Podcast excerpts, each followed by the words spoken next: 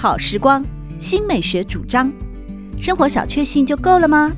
人生其实可以有更多美好选项。文学奖得主、专栏作家、资深媒体人朱国珍在《真正好时光》节目里与您分享美好生活。让我们打开心灵的扉页，享受真正好时光。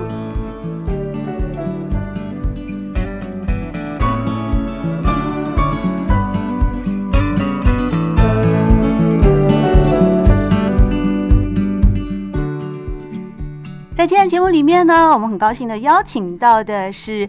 行政院前院长张善政院长目前是善科基金会的董事长哦。我想张善政院长真的大家都呃不用我介绍太多了，因为我们对他的那个形象各方面的政绩都非常的熟悉。我对那个呃我们董事长呢印象最深的就是啊，过去我曾经有机会到寿丰来拜访过我们前院长的农舍，我才知道原来他每个礼拜去花莲耕种是自己在电脑网络上抢票。的，他自己去买票的，我觉得。这个对我来说真的是，我过去也担任过媒体记者，我也接触过很多的呃高官政要，这还是我第一次听到这样子的自己亲自去买火车票，从不假手他人的过程。那这一次呢，很高兴呢，我们张善政前院长呢出版了一本新书，书名呢就叫做《做事的人》，小标题是张善政的斜杠探索人生。而今天我们就邀请到了前院长来到我们的节目当中，和大家一块聊一聊做事的人。张院长您好。美丽的国珍，好，谢谢各位听众，大家好，谢谢我们董事长啊。目前在善科基金会呢，从事更多的对整个的民间的科技的各方面啊，行政的综合更有帮助的事情。这本做事的人啊，哇，我觉得很妙。我一开始就被您的书腰上面的标题给吸引了。书腰上是这样写的：台湾不缺弥勒佛，不缺救世主，缺少的是愿意低头流汗建设明天的国家工程师，一起挽起衣袖做事的人。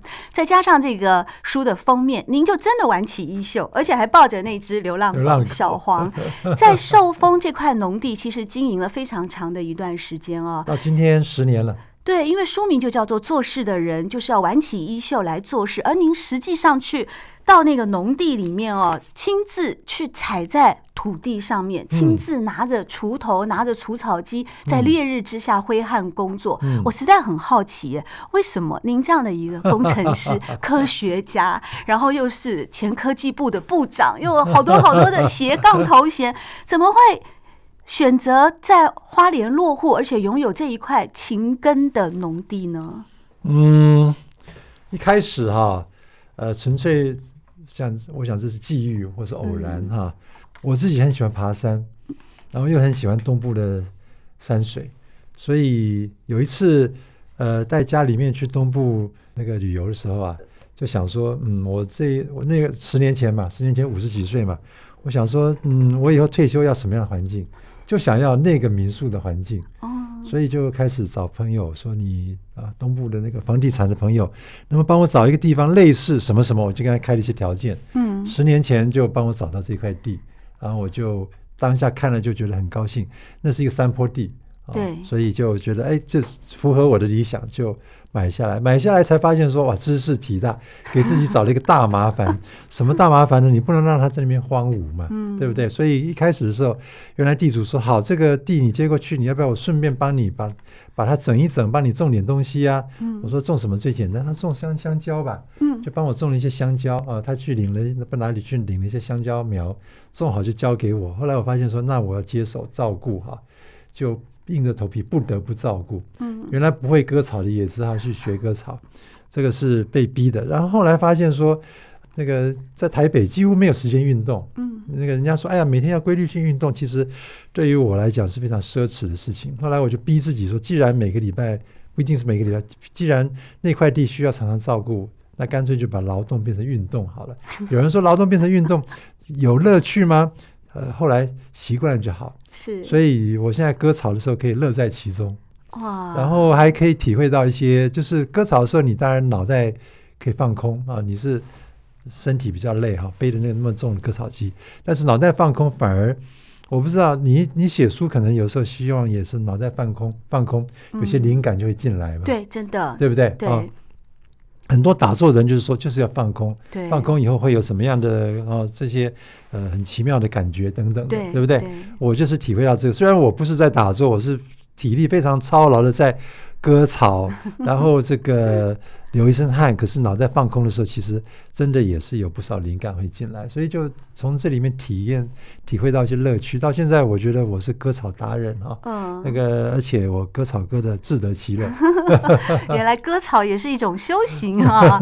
那这本书做事的人呢？呃，其中有一个篇章啊，我觉得他这里面给我的印象就是整本书的修辞极美，而且很细腻，包括呢形容到台南，因为你母亲是台南新营人，对，父母。亲也是一段就是外省与本省的结合的姻缘啊，可能跟你很像，跟，一 跟我一样，完全一样的。而且我其实我也常常，我不用割草放空，我用我用运动放空，就是快走啊、健走啊，那那其实。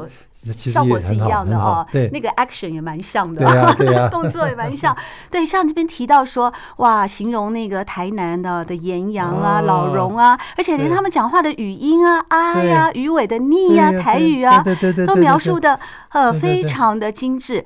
但是呢，书里面有提到说，您今年六十五岁了，这本书是您一生种种的感受与回忆。有时候不禁会问自己：随着年龄增长，记忆是否也随年岁累积，变成又重又旧的行李箱呢？嗯，所以我很好奇，就是会想说要出一本《做事的人》这本书。我二零一六年院长刚卸任的时候啊，嗯，那个天下文化的高希均高博士就问我说：“要不要写本书？”我说：“我干嘛写本书？我完全想不出写书记记录自己这些事情、这些行这这么多年来行中的道理。”然后我就呃卸任以后，就很多人找我去演讲。嗯，呃，演讲的题目大半都是说张善政，你为什么这辈子换工作换来换去？啊，跟我蛮像的，我也换很多工作，你也换很多工作，我也换很多工作。那如果有看这本书的听众朋友就知道，说我这里面换了很多工作。真的，人家说你回国外念完书，回台大教书，教二十五年退休不是很好吗？嗯，怎么会去搞这么多外面奇怪的事情呢？呃，很多人就说，那这辈子换工作的很多抉择点啊，对，心路历程，这个是很多年轻朋友很想知道的。对，为什么一个好好的台大教授不当，跑去做这些外面这些有的没的啊？呃，所以我这两三年演讲邀约不断，我本来以为演讲那个三个月热潮过了就好了，结果没想到两三年来演讲的邀约不断，而且其中一半的。题目都是讲类似刚刚这个，你为什么一直换工作 啊？因为年轻人对于生涯规划有很大的迷惘。对，我才觉得说，我总不能同样题目讲十年吧？嗯，啊，这个没没有意思。我才想到说，那或许当初高希均跟我的邀约说写本书，还是有他的道理。对，所以就回去跟天下说，那我突然想开了，想通了啊，我愿意写书了，可不可以？好，那他们很高兴。所以这本书为什么你刚刚问我说为什么想到要写？其实就是觉得说，我自己觉得这辈子换工作换来换去没什么好好讲的嘛，就是机遇到了就换嘛，换了以后就尝试看看。那没想到每换一个工作，结果都还不错。是，呃，有的时候有辛苦的，譬如说，我觉得最辛苦的时候是我从政府单位离开到宏基去，原来是当官的啊。第一次的对，但是现在跑去做生意了。嗯，做生意就要低声下气的啊，跟以前在学校教书或是在政府当官是完全不一样的。嗯，那开始在宏基做生意的时候，为了去争取案子，老实说碰到很多挫折。嗯，那个时候我甚至有一段时间很怀疑自己做的决定到底对不对。但是后来否极泰来啊，慢慢顺了。嗯，都觉得说啊，那当初苦了那一两年，在很彷徨。呃，迷惑的那一两年，怀疑自己决定正不正确那一两年，其实只是个过渡期。是啊，那像这种心心态哈，这种心路历程，我觉得就是要让年轻朋友知道说，不管你做什么决定，反正即便有辛苦的时候，你往下走，执着的走下去啊，嗯，说不定还是会有很好的结果出来。是听众朋友，我们在今天的节目当中呢，访问到的是前行政院长张善政。刚才我们听了院长的这番跟大家分享的为什么出书的心路历程，其实我觉得里面还有一个很重要的关键，是我们呃目前担任善科基金会董事长的张善政哦，张董事长没有提到的，那就是我觉得您真的很诚恳，是一个非常非常坦诚的人。谢谢。不管您过去换了多少工作啊，你的斜杠有。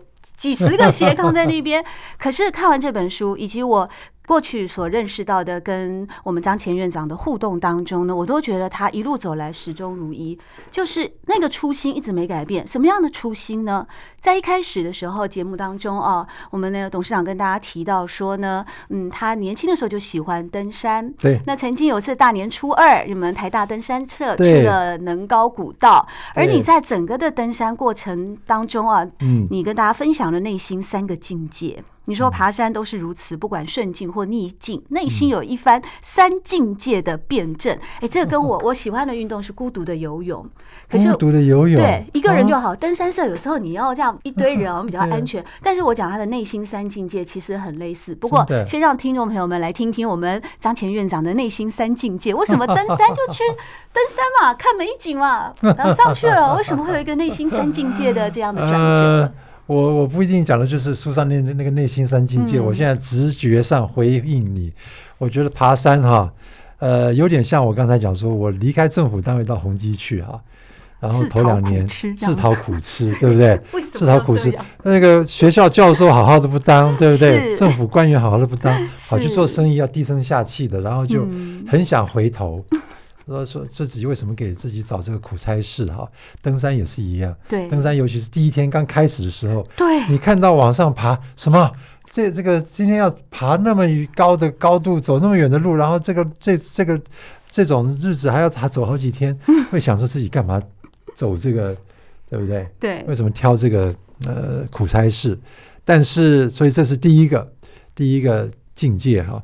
然后再接下来就是，当你走到差不多到上面的时候，嗯，你会非常欣慰说啊，刚才过去几天的辛苦都不是辛苦，因为山上的美景，你不走那么多辛苦的路，你看不到，对，对不对？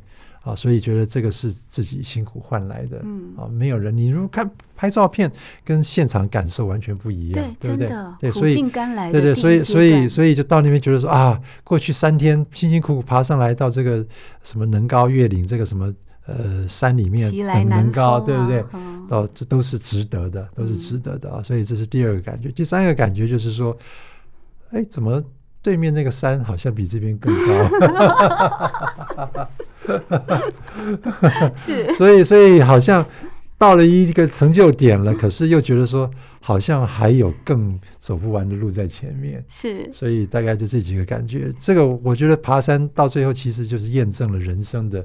过程几乎是一模一样，对，对不对？但我觉得我们哦，张善政前院长的境界比较高，就是他到了那个第二阶段的。我们我以前也登过山，我登过玉山，然后我还记得那个团康大哥哥哦，就是你是爬到真的累了，然后一路上都在心里面擦擦滴滴。对对对对，我死一对我为什么我放在台北舒舒服服，对对，我为什么要来这样子一直走一直走？对。可是当你到了就是第二阶段的时候啊，你看到了不一样海拔高度，对对对对，不一样的那种林相，不一样。的海阔天空，而且到了高山，真的云又特别的洁净，天特别的特别的蓝，清澈，简直蓝到哈！然后晚上看星星啊，对不对？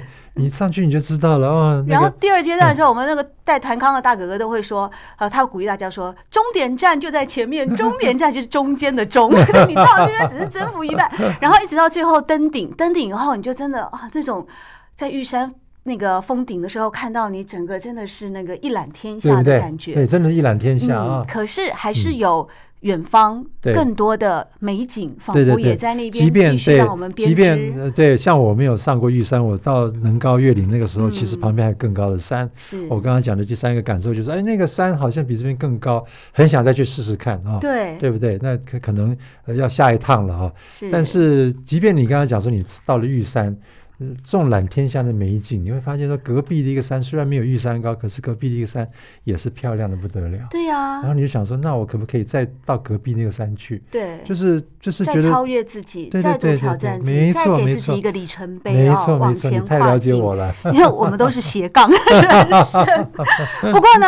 我说张善政前院长的这个斜杠人生，真的比我高明太多了。我呢就是服务业哦，然后媒体也是一种服务业，当记者哦，那还有空服业，现在是写作了，专是多不容易，你知道吗？你以为你这样很简单？我们旁边人看起来很佩服你。没有没有，谢谢。这个我觉得那个我们张善政前院长哦，人非常的客气又非常好。但是呢，您有一个啊。专长，这个是你的最强大的优势，是别人没有办法取代。就是您在电脑方面，而你本来在台大是土木系的，就是造桥铺路。可是呢，最后到了 Cornell。是去念了那个电脑相关哦，学习电脑绘图，而且您的那个毕业论文呢，哇，那个毕业论文也是自由曲面的结构设计，将结构工程跟电脑绘图结合在一块哦，等于说去。掌握，他在一九六七六年留美，七零年代的时候就开始电，那时候台湾根本都还没有起步，所以我要我想问的就是，在书里面您有提到说，父亲其实对您的影响很大，当然您跟母亲之间的那个依赖性啊，还有跟母亲的亲情是更亲密啊。但是父亲呢，哦，他是带你进入接触电脑的，他让我对对让我对土木专业感到好奇，然后他去学电脑的时候，我一开始是嗤之以鼻。嗯，他当然了，我我我父亲现在已经九十几岁了哈。嗯。呃，在我念这个高中的时候，他那个时候就是你看，我想想看，高中大概十七八岁，所以他大概不到五十岁。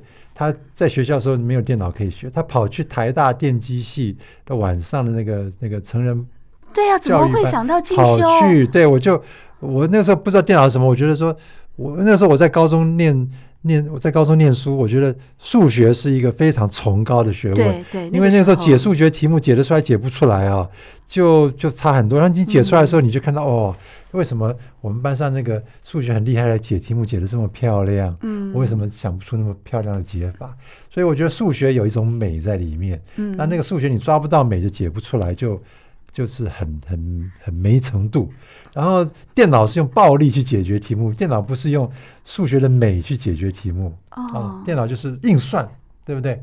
那数数学不是，数学是导出一个数学式子，嗯、这数学式子你数目还没套进去前，它只是一个数学式子。对，电脑是没有数学式子，是完全是用数数字在算，所以，所以我那个时候老实说，我父亲在台大电机系的晚上那个班上电脑课的时候，我想说。在高中嘛，嗯、想说这什么东西啊 啊，不入格的东西。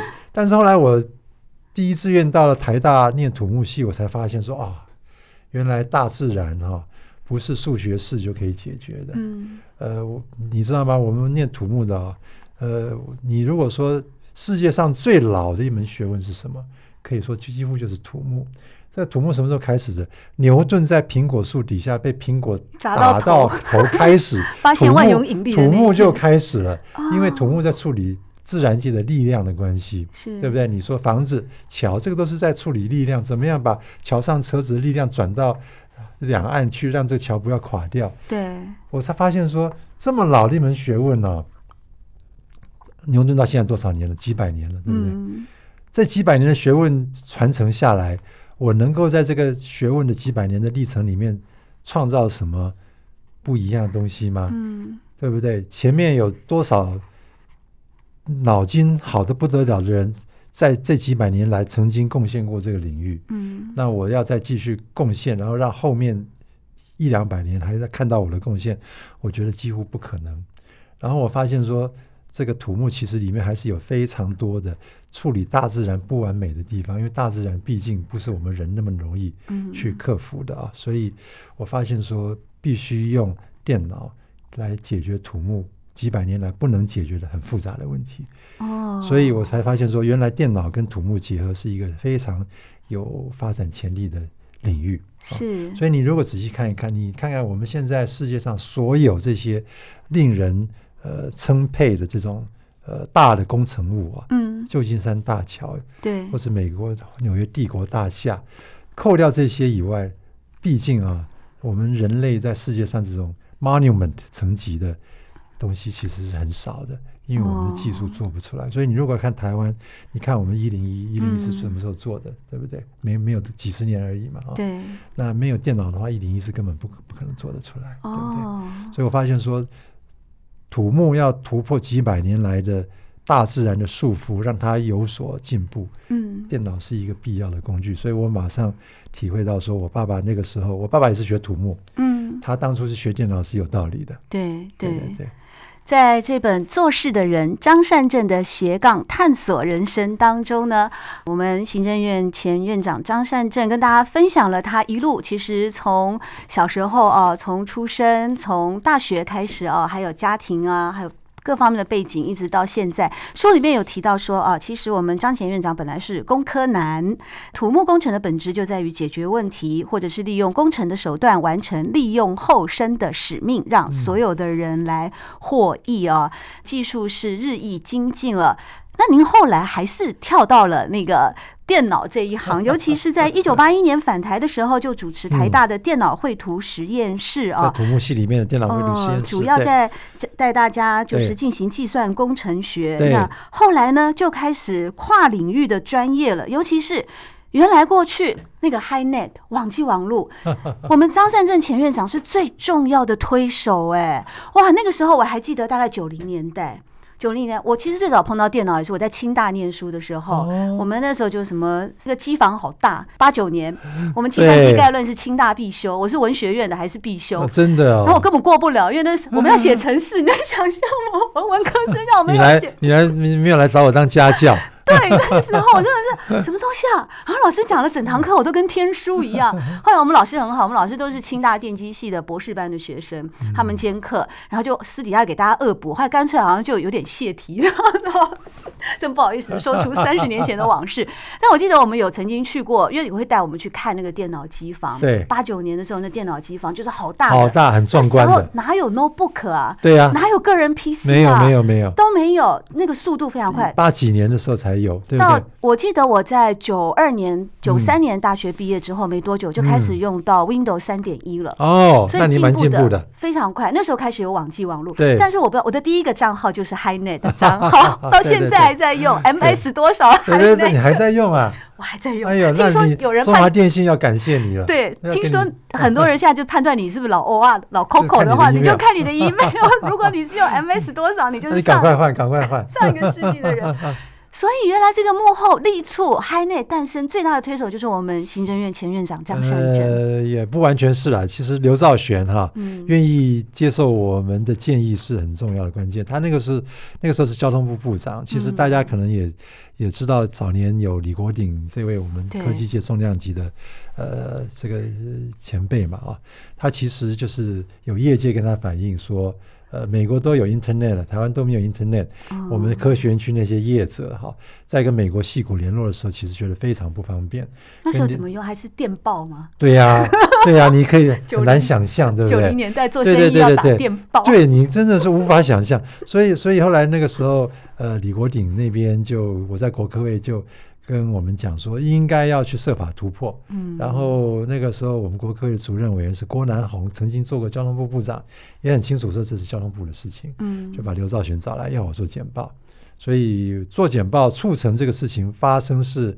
呃，我促成没有错，可是刘兆玄那个时候，其实他本人即便那个时候不懂，他在交通部部长，他过去学化学的，他也没有接触过网络。不过我觉得他这个人非常开放的心胸，一听就懂。所以我觉得这个很关键的是说他听进去了，然后回去用他部长之尊呢。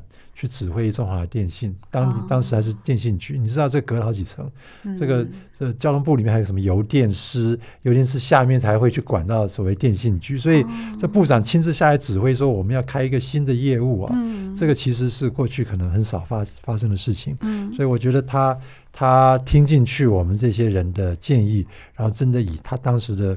这个职位的这个权利去推动这个事情，我觉得是非常重要的。嗯，这是一个跟国际接轨的势在必行的一条路啊。如果没有那个时候的网际网络，我们怎么可能有更方便的一些贸易？这样子连带下来，包括九零年代亚洲四小龙的经济奇迹，应该都跟网际网络的普及有关。当然，那个刘兆玄那个时候身为交通部部长，一声令下以后，其实接下来我们去跟。当年的电信局沟通这个事情，其实碰到很多困难。有啊，对啊，那个譬如说，他们觉得这个东西是什么东西，根本不值得做。那个时候都是语音、长途电话最赚钱，对，网际网络能够赚几块钱，他们根本看不看不在眼里。对，或者是说有人说这是逃避呃什么交长途电话费的这种呃这种邪恶管道啊、哦、等等等的，反正非常非常排斥。是、呃，但是还好，我刚刚讲嘛，有刘兆玄在上面压阵哈，哦、他们底下就是要要配合，是，对对，只是在配合过程里面，我跟他们开会的时候，其实对我是非常的抱怨。嗯，都是你，你就给我们惹出什么麻烦来？你还要去挡子弹就对了。有点、那个、你身为那个时候是国科会的电脑中心主任嘛，对对对对，所以你的第一线都是你自己要站出来。对对对没错没错。但是还好，在当时，我觉得当时的政务官也好，事务官也好哦，嗯、所作所为一切都是希望我们国家能够更进步啊，社会更繁荣，然后我们大家呢，在科技的运用上哦，能够确实的让生活的品质更加的提升。喜欢朱国珍制作主持的《真正好时光》。欢迎您订阅、分享或留言，随时保持互动，一起共享美好生活。